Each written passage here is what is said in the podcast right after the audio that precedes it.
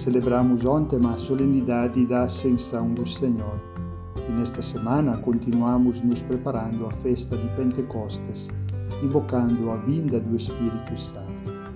O Evangelho desta segunda-feira nos apresenta ainda o discurso de despedida de Jesus, onde ele abriu o seu coração aos discípulos, convidando-os à confiança, ao amor, a não ter medo, e que tudo o que lhes disse vem do Pai.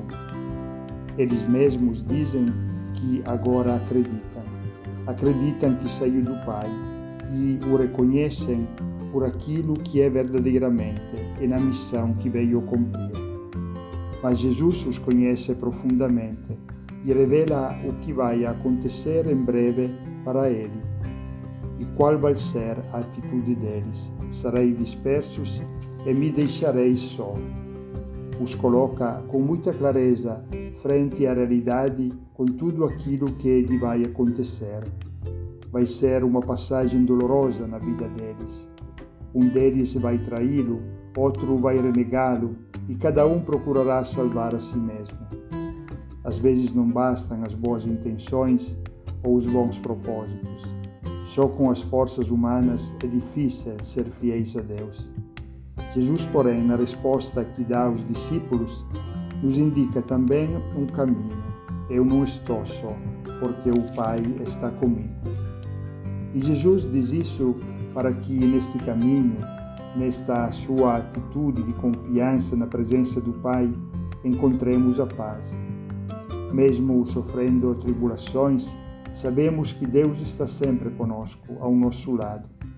E Ele mesmo nos diz: tende confiança, eu venci o mundo. Venceu o pecado, a morte, o sofrimento, a separação pela força e presença do Pai na sua vida. Por isso, convida a procurar o mesmo caminho de confiança. Estamos na semana que nos prepara a festa de Pentecostes. Pedimos ao Espírito Santo que alimente e fortaleça sempre em nós esta confiança no Pai. Podem vir sofrimentos, tentações, tribulações em nossa vida, mas elas não podem nos vencer ou abalar, porque se confiamos nele, nós saímos sempre vencedores. O passa-palavra de hoje diz de doar de mãos cheias. Jesus doou de mãos cheias toda a sua vida aos seus discípulos até o fim. Enviou para ele, eles, o dom do Espírito. Possamos também nós confiar em Deus e nos doar sem medidas, com a força que nos vem dele com os dons que recebemos com o seu Espírito e que não podemos guardar para nós. Confiar e amar, sem medos e sem medidas.